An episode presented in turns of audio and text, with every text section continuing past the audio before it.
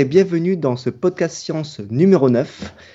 Pour ceux qui ne me connaissent pas, euh, je m'appelle Antoine et euh, j'ai été invité la semaine dernière, mais là, je réquisitionne Podcast Science. Là, Podcast Science, c'est vraiment à moi. À bas les vieux. Ouais, alors euh, moi, je sais pas si on va l'entendre de cette oreille. Ah bah si, là, c'est place aux jeunes, hein, c'est la technologie, c'est tout ça. Ouais, magnifique. Incroyable, ces petits jeunes. Tu leur donnes le petit doigt, ça te bouffe le bras, ça pique les clés de la maison et ça squatte. Et eh ouais, ouais. Tu ah, nous fais un tact par derrière, là. Hein. On te donne la main et tu nous prends le bras. Euh, nous, je sais pas si on va être d'accord. Ouais, mais on se sent si bien dans Podcast Science que voilà, j'ai voulu euh, récupérer un petit peu, quoi. C'est pour ça. bon, blague à part, euh, t'es passé officiellement du statut d'invité occasionnel au statut d'invité permanent. Enfin bref, tu fais partie de la bande, quoi. Voilà, ben, merci beaucoup de m'accueillir hein, tous les deux. Franchement, euh, on va bien s'éclater, je pense. Eh ben, sois le bienvenu. Bah, on est content de t'avoir, ouais, sois le bienvenu. Euh, on a été content de ta. D'ailleurs, ta news sur les, les, champs des baleines a eu beaucoup de succès. Euh, donc, on, attend avec impatience aussi tes nouveaux sujets. Ah, il n'y a pas de problème. Mais cette semaine, cette semaine, je vais vous laisser la main. Je vais juste faire une petite news pour, pour commencer le podcast. Ça vous va? D'accord. Ça marche. Peut-être juste avant ta petite news, moi j'ai un erratum à glisser. Je me suis complètement planté la semaine dernière en fusionnant deux de nos auditeurs bien involontairement. Je ne sais pas comment j'ai fait pour me planter. Euh, donc c'était euh, dans, dans, la longue liste de remerciements du début, j'ai confondu euh, Ateraki alias Charles et Alain Minaret, qui sont pourtant deux auditeurs distincts. Euh, voilà, bah, toutes mes excuses. Soyez donc défusionnés à partir de maintenant. Et puis merci, euh, merci de votre soutien. Antoine, on t'écoute avec ta news. Euh, ok, ben, vous vous rappelez que la semaine dernière, je vous ai parlé de la fête de la science qui se déroulait donc euh, en France du 21 au 24 euh, octobre. Eh ben, justement, je suis allé à la fête de la science donc à Montpellier, celle organisée par Montpellier. Et là, qu'est-ce que je vois? Un stand d'une science un peu particulière. Je suis sûr qu'aucun d'entre vous ne, ne, connaît ça. La peluchologie. la quoi? La peluchologie. Alors, est-ce que vous savez ce que c'est que la peluchologie? Moi, je sais ce que sont les peluches. Euh, généralement, le suffixe logie, c'est pour dire euh, la science de quelque chose. Mais c'est exactement ça, en fait. La peluchologie, c'est une science donc fictive, bien sûr, qui a été inventée pour parler donc de, des peluches. Et pourquoi faire ça? Parce que cette année, le thème scientifique de, cette année, c'était la biodiversité. Mais euh, la biodiversité, c'est assez compliqué quand même pour expliquer, par exemple, aux enfants. Donc, euh, l'université Montpellier 2 a décidé de, créer une, une science, la peluchologie, pour étudier la diversité des peluches et ainsi intéresser de plus en plus les enfants. Donc voilà. Une nouvelle discipline est née, c'est beau. Mais, mais qu'est-ce qu'on explique dans cette peluchologie? Les différents types de peluche qu'on peut avoir sur des... En fait, c'est euh, pour euh, vraiment euh, initier les enfants au processus scientifique. Donc la peluchologie, c'est surtout inventorier des peluches, comme si on inventoriait une nouvelle espèce. Ah d'accord. voilà. C'est vraiment pour parler de ça et pour donner le protocole rigoureux des, de classification des espèces. Ah d'accord, d'accord, ouais. Voyez et d'ailleurs, du 17 euh, janvier au 12 euh, février 2011 va se tenir le premier congrès mondial de peluchologie euh, dans ma région, vraiment une exclusivité totalement mondiale. Et je, je, lance, je lance un petit événement pour l'occasion. Ce sera sur C'est pas faux. allez sur C'est pas faux, c'est pas faux.tv et et vous pouvez remplir un formulaire pour inventorier une peluche que vous avez chez vous. Il vous suffit juste d'un appareil photo et euh, d'un mètre à mesurer et d'une connexion internet et vous pouvez mettre en ligne votre, euh, votre peluche qui sera exposée donc à ce congrès mondial de la peluchologie. Excellent. Voilà. D'accord. On peut, on peut uploader une photo de n'importe quelle peluche. Moi, j'ai un tigre un peu décati, ça marche Ah, ça, ça marche, ah, mais attention, hein, il faut respecter un protocole scientifique rigoureux. Il faut d'abord ah. que tu lui trouves un nom, euh, un nom scientifique, mais tout est expliqué dans, dans C'est pas faux numéro 6, qui va sortir donc très prochainement, dans les, dans les heures qui viennent. Et, euh, et euh, regardez-le et vous verrez que là, il y a tout expliqué et vous pourrez devenir de parfaits petits peluchologues. parfait, parfait, dis donc. Mais j'avais jamais entendu parler de ça, ça risque d'être assez drôle même. Mais, mais je trouve c'est bien l'histoire de, de, de, de, bien, bien catégoriser, enfin, essayer, essayer de transmettre aux enfants cet esprit de catégorisation et de, de taxonomie. Je trouve ça, ouais, je trouve ça bien. Oui, oui, ben, c'est pas, pas facile et ils ont choisi vraiment un objet qui est familier à tout le monde et qui permet vraiment de faire, euh, de manipuler, de faire beaucoup de choses avec. Donc, euh, c'est vraiment super initiative de la part de l'Université Montpellier 2. Parfait, ben, on invite tout le monde à, à participer à, ce, à cet inventaire alors. Ouais. ouais on mettra l'adresse euh, sur le, sur le site pour devenir peluchologue via C'est pas faux. et... Et puis ben moi je vais peut-être enchaîner sur, euh, sur mon sujet, si ça, si ça va pour vous. Y a pas de euh, nous sommes tout Euh, en fait, je vais revenir. Vous vous, vous rappelez la semaine passée, j'avais parlé des, des, fractales, des figures fractales. Donc, ces figures géométriques complexes qui qui possèdent une propriété d'invariance d'échelle. Euh, en fait, mhm. on retrouve toujours les mêmes détails géométriques des courbes à n'importe quelle échelle. Donc, si on zoome 10 fois sur la figure fractal, on retrouve les mêmes détails, 100 fois on retrouve les mêmes détails. En fait, c'est des patterns, des patterns qui se reproduisent à l'infini. Et Antoine, tu nous avais, tu nous avais dit qu'un de tes profs de maths, euh, quand, quand j'avais parlé, on avait parlé de cette notion d'infini, puis, puis un de tes profs de maths t'avait dit quelque chose comme ça, qu'une personne qui veut aller vers un mur euh, ne pourra d'une certaine manière jamais parcourir la distance qu'il sépare du mur, parce que d'abord, elle doit atteindre la moitié de la distance qui la sépare de ce mur. Mais avant d'atteindre le milieu de cette distance qui la sépare au mur, elle doit d'abord parcourir la moitié de celle-ci. Mais avant de parcourir la moitié de celle-ci, elle doit parcourir la moitié de la moitié de celle-ci, et, etc. Non? Oui, oui, je me rappelle très bien de cette anecdote. donc, On, voit que si on raisonne comme ça, d'un point de vue purement théorique, une personne ne peut pas parcourir une certaine distance. Elle est, elle est condamnée à rester mobile parce qu'elle doit toujours parcourir la moitié de la moitié de la moitié de la distance qui la sépare de sa destination. Donc, ça pourrait, d'une certaine manière, laisser sous-entendre qu'au bout du compte, le mouvement physique est impossible et n'existe pas, et que, le mouvement n'est qu'une illusion finalement. Mais, bon, on se rend bien compte que, dans la réalité, c'est pas comme ça. C'est possible de se déplacer d'un point, à un autre, non? Donc, euh, il y a Zénon, un philosophe grec, qui a, émis toute une série de, paradoxes liés à cette illusion du mouvement il, en a mis un assez connu dont, je vais parler un petit peu qui s'appelle le, paradoxe d'Achille et de la tortue. Et dans, ce paradoxe, il est dit qu'un jour, le, fameux héros grec Achille a disputé une course à pied avec une tortue. Et comme Achille était réputé être un, coureur très rapide, il avait accordé gracieusement à la tortue une avance de, de 1000 mètres, disons, de, de 1 km. Et Zénon, donc affirme euh, alors que, Achille n'a jamais pu rattraper la tortue. Parce que, euh, en effet, supposons pour simplifier le raisonnement que chaque concurrent court à vitesse constante, l'un très rapidement et l'autre très lentement. On voit qu'au bout d'un certain temps, Achille aura comblé ses 1000 mètres de retard et aura atteint le point de départ de la tortue, mais pendant ce temps, la tortue aura parcouru une certaine distance, certes beaucoup plus courte, mais non nulle, par exemple 100 mètres. Donc ça demandera alors à Achille un temps supplémentaire pour parcourir cette distance de 100 mètres, pendant lequel la tortue avancera encore plus loin. D'accord Vous me suivez là ou bien? Mhm, Ça va, toujours, là. Et puis, euh, donc, donc,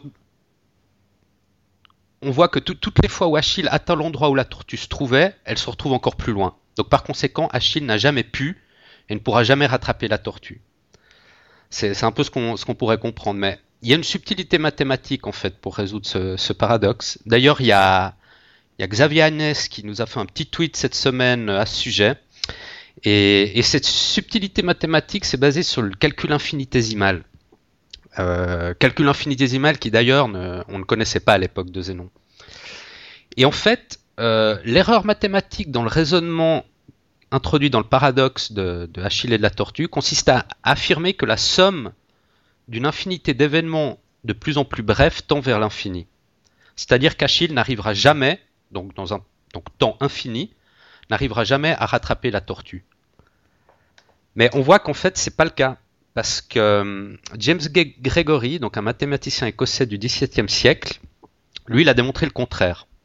Il a démontré qu'une somme infinie de nombres peut avoir un résultat fini.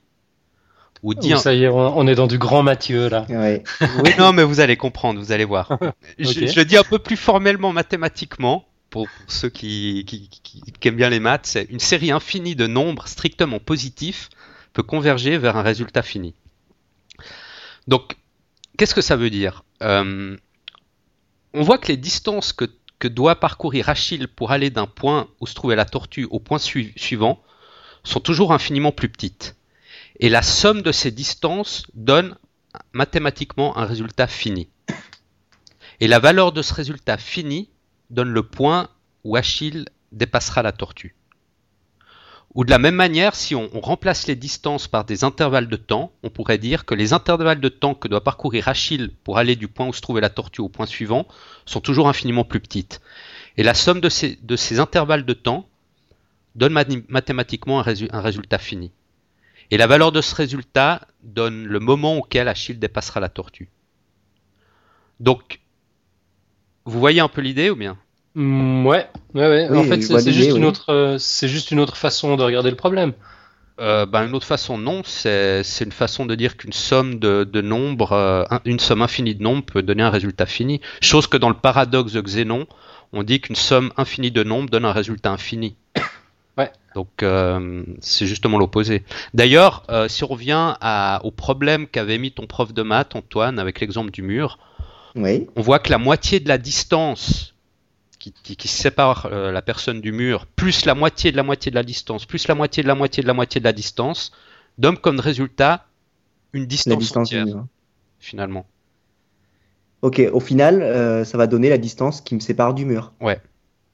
Et ça va aussi donner, si on remplace les distances par un temps, le, temps pour se déplacer, la moitié, de la moitié, de la moitié, si on fait la somme de tous ces temps, ben, on arrive à un temps entier aussi. Donc on, arrivera à atteindre le mur dans un temps fini et non infini. Donc on peut, on, peut donc parcourir un nombre infini de moitiés en un temps fini. D'accord? Un nombre infini de moitiés en un temps fini. Ouais, ok, on s'accroche, mais ça va. Et bah disons, ça c'est pour le côté mathématique, euh, qui à mon avis est encore euh, facilement facilement compréhensible, mais il y a la mécanique quantique qui, a aussi un petit peu son mot à dire dans cette histoire. Donc là, ça devient tout de suite beaucoup plus, bizarre. Mais je vais juste dire deux mots pour un peu donner une, idée. Euh, la mécanique quantique a, découvert que l'évolution dynamique d'un système quantique peut être altérée, voire même inhibée à cause de la propre observation de ce système. C'est-à-dire que si on regarde un système qui est en évolution ou qui est en mouvement, qui a un dynamisme, le fait de l'observer tend à, altérer, voire même inhiber euh, ce système. Hmm. Mhm. Euh, Et ça ne serait pas le, principe d'incertitude d'Eisenberg, par hasard? Euh, Principe d'incertitude, je crois que c'est autre chose. C'est le fait qu'un électron ne peut pas connaître sa position et sa vitesse en même temps. Mais, oui, mais aussi qu'on a l'observateur. Si on observe un électron, on ne peut, on ne peut, on ne peut pas. Enfin, ça change, ça change totalement ça. On peut pas prédire sa trajectoire. Je crois oui, ça, change sa trajectoire, c'est ça. D'incertitude. C'est un peu ça, mais là, là, l'idée, l'idée, c'est de dire. Euh, oui, en fait, c'est la même chose, c'est que l'observation altère, altère le système. Mais là, dans ce cas-là, il y, a, y, a, y, a, y, a, un effet qu'on appelle le, le quantum Zeno effect, donc l'effet quantique de Zénon. Et euh, c'est, euh, il y a Alan Turing qui a un petit peu euh, aussi travaillé sur cette idée. Donc Alan Turing, c'est un des pères de l'informatique. Et il, avait dit que si on fait n, n donc euh, n mesures par seconde de l'état d'un système qu'on observe, alors même si l'état n'est pas stationnaire, donc si l'état est en évolution, la probabilité que le système sera dans le même état après une seconde tend vers 1 si n tend vers l'infini. Donc si le nombre de mesures ou d'observations effectuées tend vers l'infini. Ce qui veut dire que les observations continuelles empêchent le système d'évoluer d'un état vers un, vers un autre et d'être dynamique. Je ne sais pas si vous avez suivi. Euh, moi, je t'ai perdu. J'étais en train de chercher l'effet, l'effet Zénon. Je suis en train de, m'accrocher, mais non, si, si, si. Euh, je, crois, je crois voir où tu, euh, tu veux en venir. J'ai entendu un petit grésillement dans ton micro. Je ne sais pas si professeur Fun aussi, tu l'as entendu. Moi j'ai entendu aussi, ouais. C'était chez Antoine Ouais, ça doit être chez Antoine. Hmm vous entendez un ah, Petit grésillement ouais, Bah, en fait, en fait, pour, euh, pour, pour, pour revenir, c'est donc que si, quand on observe un système, euh, l'état d'un système, si on fait n mesures sur cet état dans une seconde, avec n qui tend vers l'infini, Mhm. on a une probabilité quasiment de 1, enfin qui tend vers 1, on va dire, que- que l'état ne change pas entre avant les n mesures et après les n mesures. Mm, D'accord. Donc ça, ça revient à, à cette idée de mouvement qu'en fait le mouvement est, est inhibé en observant un système. Le mouvement d'un système est Mhm. inhibé en observant ce système. Et donc ça, ça rejoint un peu l'idée de Zénon de dire que le mouvement n'existe pas quand on, on reprend l'exemple de- de- d'Achille et la tortue. Euh, parce que lui disait que Achille ne pourrait jamais atteindre euh, la tortue, donc euh, finalement poussé à l'extrême, c'est que le mouvement n'existe pas, comme, avec l'exemple du mur, parce qu'il faut toujours, euh, se déplacer de la moitié, de la moitié, de la moitié, de la moitié de la distance qui nous sépare de, la destination. Enfin voilà, juste deux trois pour la mécanique quantique. C'est vrai que c'est un peu bizarre, mais principalement ce qu'il faut retenir, c'est l'histoire du calcul infini, infinitésimal, qu'une somme infinie de nombres peut avoir un résultat fini. Ok. On retient. Tu, tu j'ai- m'as l'air un peu sceptique, professeur Fun. Non, non, moi j'ai mal à la tête dès qu'on parle de mécanique quantique de toute façon. Euh, mais ouais, ouais, ouais, je, je suis un petit peu, un petit peu sceptique dans la mesure où finalement euh, le bon sens démontre que le paradoxe de, de Zénon euh, ne, ne marche pas. Enfin, ça, ça peut fonctionner qu'en mathématiques pures, quoi. Mais le, le, le coup euh, du de la tortue et d'Achille, il y a forcément un moment où le pied d'Achille sera plus long que la moitié de la distance. Euh, bah oui, mais ça dépend comment tu l'analyses justement. Quoi. Et euh, Ouais. à part ça, Antoine, je crois que tu as un problème avec ton, ton micro qui grésille. hein. J'ai Ouais, un je problème, c'est ça ça. C'est pour ça que Ouais. je suis dessus, mais attends.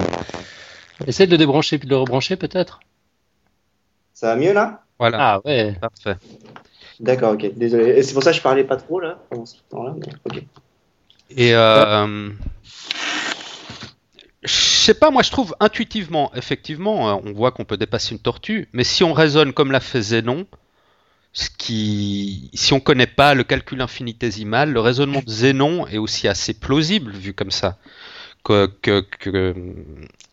en fin de compte, Achille, quand il arrive au niveau de la tortue, la tortue elle aura avancé un petit peu, donc il devra parcourir cette même distance pour l'atteindre, et elle aura aussi avancé un petit peu. Raisonner comme ça, ça c'est- vu comme ça, c'est assez plausible. Ouais, ouais, ouais. Bon, moi, mon hypothèse, c'est que, c'est que Zénon n'a jamais couru après une tortue. Non, mais lui, c'était un, un philosophe, donc il, il se posait des questions sur la, la, la réalité du mouvement, sur l'illusion du Ouais. mouvement. Donc euh, forcément, bon, il était accompagné de tous les mathématiciens grecs de l'époque aussi, mais, mais le calcul infinitésimal n'existait pas encore, donc euh, ils n'ont pas pu, pas pu analyser plus loin en termes mathématiques, en tout cas. Il n'avait pas toutes les cartes en main. Bon, on en parle encore 2500 ans après. Il a quand même su rester dans la postérité. Ouais, comme quoi, c'était pas une mauvaise question qui s'est posée. Ouais, effectivement. Alors voilà, euh, et toi, professeur Fun, qu'est-ce que tu, qu'est-ce que tu nous proposes? Alors moi, ben, après, euh, après ces- ces- ces hauts- cette haute voltige dans les arcanes du raisonnement, je vais vous ramener un peu sur Terre, ou plutôt sous la mer. Euh, bon, moi, avec la, vie de, stressé que je mène, je regarde pas beaucoup la télé, je lis pas beaucoup la presse généraliste, et du coup, je suis à, peu près jamais au courant de rien, de tous ces événements qui ponctuent le quotidien du, reste de la planète. Eh ben, pour une fois, cette semaine, euh, j'ai- pas réussi à louper le scoop. euh, J'ai pas réussi à passer à côté mardi dernier de la mort de Paul le Poulpe, le fameux oracle d'Oberhausen. Il a rendu l'âme mardi dernier. On en a parlé en Espagne, hein, parce qu'il avait auguré la, la, la victoire euh, de la sélection espagnole et, et ici c'était, ils en ont pas arrêté de parler quoi, avec. euh, Ouais, ouais. Bon, on en a vraiment parlé partout, quoi. Si, si, euh, si... Même moi, je suis au courant. Il n'y avait pas un espace où, où on n'en parlait pas. Enfin, pauvre, pauvre Paul, bah, qu'il repose en paix. Moi, c'est pas tellement les détails de sa biographie qui m'intéressent, évidemment, même euh, si je trouve euh, assez croustillantes les accusations de corruption dont il, dont il l'objet. Euh, c'est pas même ses prétendus dons de divination, parce qu'il faut dire qu'aucun protocole scientifique rigoureux n'a été respecté pendant l'expérience du mondial, donc ça rend vraiment très difficile de valider scientifiquement ses prouesses. Mais par contre, sa condition de pieuvre m'intéresse énormément. Et puis je voudrais parler aujourd'hui d'une des caractéristiques en particulier de ces créatures étonnantes, leur intelligence. Donc on va peut-être commencer par une petite description de ce charmant céphalopode. Donc franchement, je trouve que certains auteurs de science-fiction qui décrivent des extraterrestres, le plus souvent humanoïdes, euh, manquent cruellement d'imagination. Il n'y a pas besoin d'aller chercher les aliens bien loin. Prenez un poulpe ou une pieuvre, c'est synonyme. C'est une créature qui n'a pas de squelette, qui a une tête à chair élastique, qui a huit bras, d'une puissance extraordinaire, trois cœurs, neuf cerveaux, qui est capable de changer de couleur à sa guise, et pas juste de couleur en fait. Parce la, peau des pieuvres peut imiter n'importe quel motif, même un motif complexe.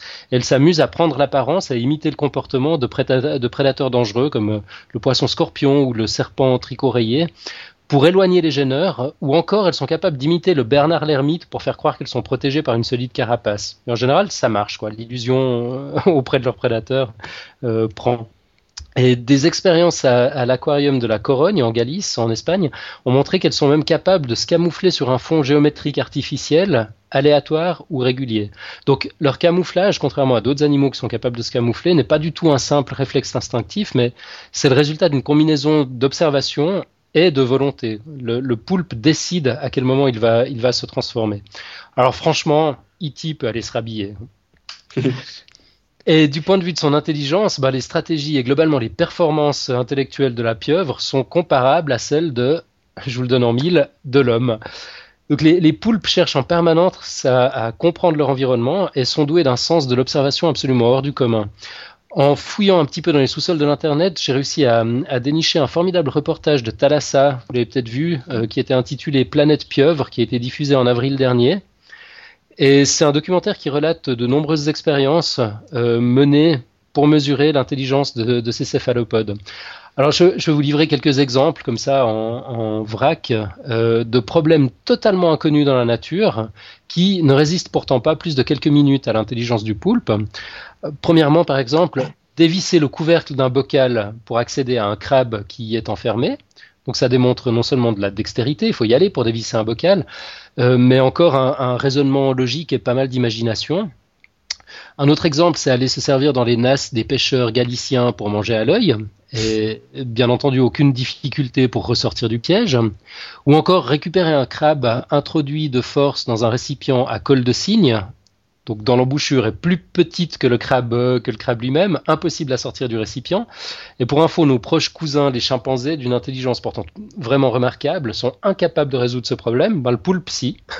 il, il, se débrouille pour, euh, pour entrer dans le récipient euh, à col de cygne, euh, dévorer son crabe et, ressortir, où il est encore capable de s'évader d'une boîte de verre qui ne contient qu'une ouverture de 6 cm de diamètre. 6 cm, c'est la, taille de son bec, donc la seule partie rigide de son, corps, la seule partie incompressible. Euh, par contre, si l'ouverture de la boîte fait moins de 6 cm, alors la pieuvre n'essaye même pas de s'échapper. Elle arrive à mesurer l'ouverture, elle sait qu'elle passera pas. Euh, et c'est en fonction euh, du, passage d'un seul de ses tentacules qu'elle décide ou non d'y aller. Donc il y, a encore cette dimension euh, très très précise d'observation de, son environnement. Au centimètre près, elle sait si ça va passer ou pas. juste une question. Ils, ont un sexe, les poulpes ou euh, ça, c'est une excellente question. Ouais, je, je, suppose que oui. En fait, je me suis pas renseigné sur, sur Je sais pas comment ils se reproduisent. Euh, je me, je me, pose la question. Mais oui, oui, si, si. Il y a, y, a y a, des pères poulpes et des mères poulpes. Euh, Donc, ouais, ouais, ils ont, ils ont un sexe, ouais. Euh, et puis ouais, la, la dernière, euh, la dernière expérience dont je voulais vous parler, c'est de la capacité du poulpe à s'échapper d'un labyrinthe de verre à l'itinéraire complètement inconnu, en étant entouré de prédateurs. Donc la, pieuvre met quelques minutes la première fois, et puis ce qui est particulièrement intéressant dans, ce cas-là, hormis la stratégie euh, et, l'exploration, euh, c'est qu'elle ne met plus que quelques secondes à partir de la deuxième fois, démontrant qu'en plus de tout le reste, elle a une excellente mémoire. Donc si je résume, on a affaire à une créature qui est capable de déduction, de raisonnement logique, de mise en place de stratégie, de conduite instrumentale. Donc je ne l'ai pas indiqué dans les différents exercices, mais on, mettra sur le site euh, une vidéo qui, montre une pieuvre à l'œuvre en train de s'abriter dans une, noix de coco. C'est assez éloquent sur le sujet. Elle est capable de mémoire à court et à long terme, euh, alors que finalement il s'agit d'un mollusque qui est plus proche génétiquement de l'huître ou de la limace que de tous les autres animaux. Elle, a une, intelligence qui a évolué, euh, tout, comme la nôtre, mais sur, sur, un, sur un autre arbre, de, sur une autre branche de l'arbre de, l'évolution. Et mieux encore, en, parlant de son intelligence, de son cerveau, chacun de ses bras dispose de son propre cerveau, qui n'a pas de compte à rendre au système nerveux central pour prendre des décisions. Donc elle a, environ la pieuvre 250 millions de neurones dans son cerveau central, 50 millions dans chacun de ses huit bras, ce qui en fait, si mon calcul est correct, 650 millions en tout, pour une intelligence comparable à la nôtre, euh, alors que qu'un cerveau humain compte quelques 100 milliards euh, de neurones. Euh, donc, il y a beaucoup de chercheurs en ce moment qui, qui, cherchent à comprendre comment expliquer un tel rendement. Vraisemblablement, il y a des, il y a, des éléments euh, dans l'intelligence de la pieuvre qui nous échappent encore. Mais t'as dit euh, qu'elles avaient neuf, neuf cerveaux, non? Ouais, c'est ça. Elles en ont un dans la tête et un dans chaque bras. Ouais, donc ça peut aider aussi pour. Ah bah pour le multitasking, ouais, sans doute. pour le traitement de données, oui. Donc oh, ben, on peut se poser la question, avec une telle intelligence et de si nombreux avantages évolutifs, euh, comment se fait-il que ce soit l'Homo sapiens qui domine le monde et pas le poulpe? Abstraction faite évidemment du regretté Paul qui, lui dominait le monde à sa manière. Eh ben, un élément de réponse, c'est que l'homme est un animal social, donc comme la plupart des mammifères, il tire ses avantages de son mode de vie en société, de sa communication, de sa collaboration avec ses pairs, et en l'occurrence, contrairement à la plupart des mammifères, euh, de son langage et de sa culture. Donc chez nous, le savoir se transmet de génération en génération. On bénéficie tous des inventions et des découvertes des générations passées. On n'en serait certainement pas là où on en est aujourd'hui si chaque individu, à chaque génération, devait redécouvrir le, le feu ou réinventer la roue. Eh ben, c'est exactement ce qui se passe chez le poulpe. En fait, les parents meurent juste après la naissance des petits. Et ceux-ci sont livrés à eux-mêmes dès leurs premières minutes d'existence. Ils sont même pas secs derrière les oreilles, qui doivent repartir à zéro, ils doivent tout redécouvrir, tout réinventer. Euh, bon, ceci étant dit, le, dernier passage du fameux reportage de, de Thalassa que je mentionnais tout à l'heure évoque de nombreuses recherches qui concluent à un changement de comportement chez les pieuvres. Il semblerait que les individus d'une même génération, et ça c'est sans doute à cause des pressions auxquelles leur environnement en mutation permanent les soumet, et il semblerait que maintenant soit une période particulièrement difficile, euh, bah, les, pieuvres euh, déploient de nouvelles stratégies d'imitation et d'apprentissage. Donc les poulpes ne doivent plus tout redécouvrir tout seuls, mais sont capables d'apprendre les uns des autres et de bénéficier des expériences des autres pieuvres.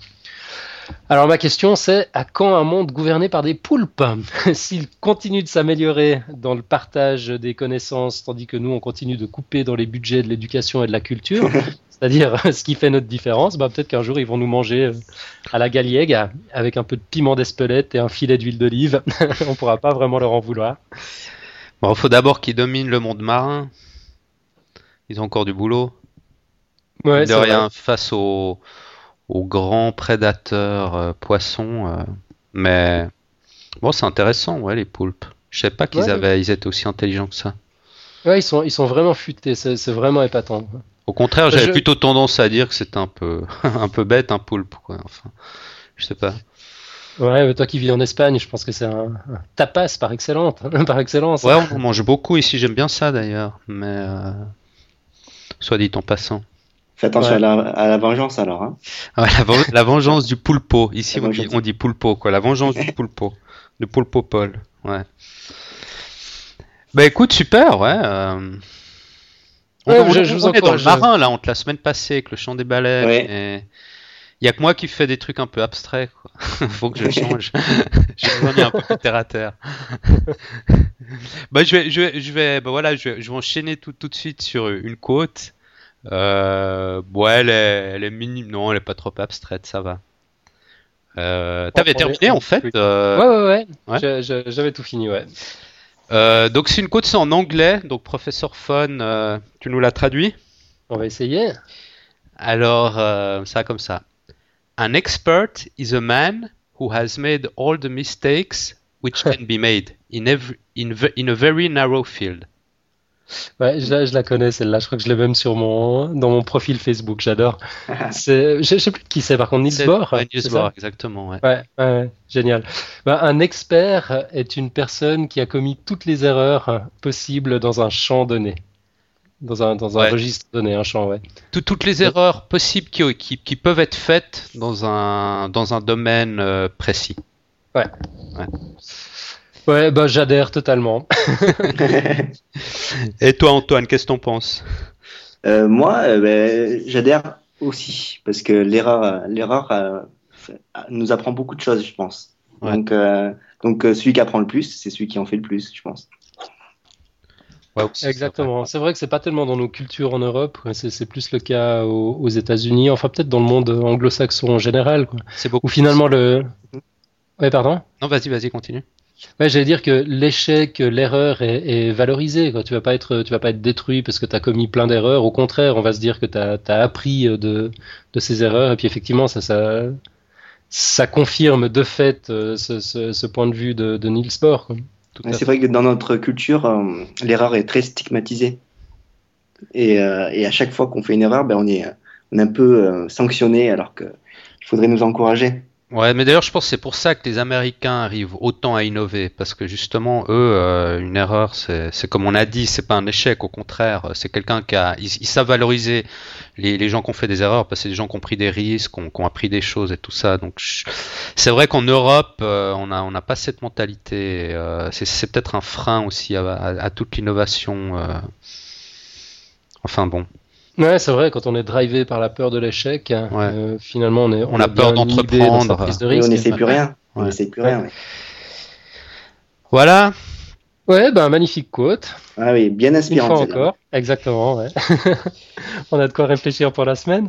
Euh, moi, un dernier petit truc à dire, c'est un petit plug pour nos amis de Niptech. Pour une fois, je ne vais pas oublier. Euh, euh, il- voilà, on, on- on nous passe chaque semaine des couches et des couches de pommade. C'est- vraiment formidable. Je crois qu'ils ils nous aiment bien. Ouais, c'est vrai. Euh, il faut dire que c'est totalement réciproque. Euh, moi, je considère Niptech Podcast comme les parrains spirituels de Podcast Science. C'est vraiment eux qui ont inspiré la, formule. Et pour tous ceux qui ne connaîtraient pas et qui s'intéressent à la technique, euh, bah, c'est un podcast hebdomadaire qu'on peut suivre en live le, lundi soir, en vidéo d'ailleurs depuis, de- depuis deux semaines. L'adresse c'est niptechpodcast.com, donc N-I-P-T-E-C-H podcast comme podcast tout collé en un mot.com. On, on mettra également l'adresse sur, euh, sur le site. On vous encourage à, aller leur faire coucou et puis, euh, et puis écouter ce qu'ils ont à raconter dans le monde de la tech parce que c'est vraiment cool. Ah, c'est un classique, ça s'est converti en un classique, hein, Niptech. Mais c'est mon Ouais. petit rendez-vous du lundi. hein. Ouais, tout à fait. Ouais, on on Bon. sait qu'on est lundi parce qu'il y a Niptech. hein. Bon, moi, Voilà, moi je c'est l'écoute ça. pas en live parce que je suis, je peux pas trop le lundi soir, mais euh, bon, sinon je l'écoute en, en différé. Mais c'est vrai que c'est un classique hebdomadaire, quoi, on peut pas rater. ok. Euh, Antoine, tu voulais rajouter quelque chose?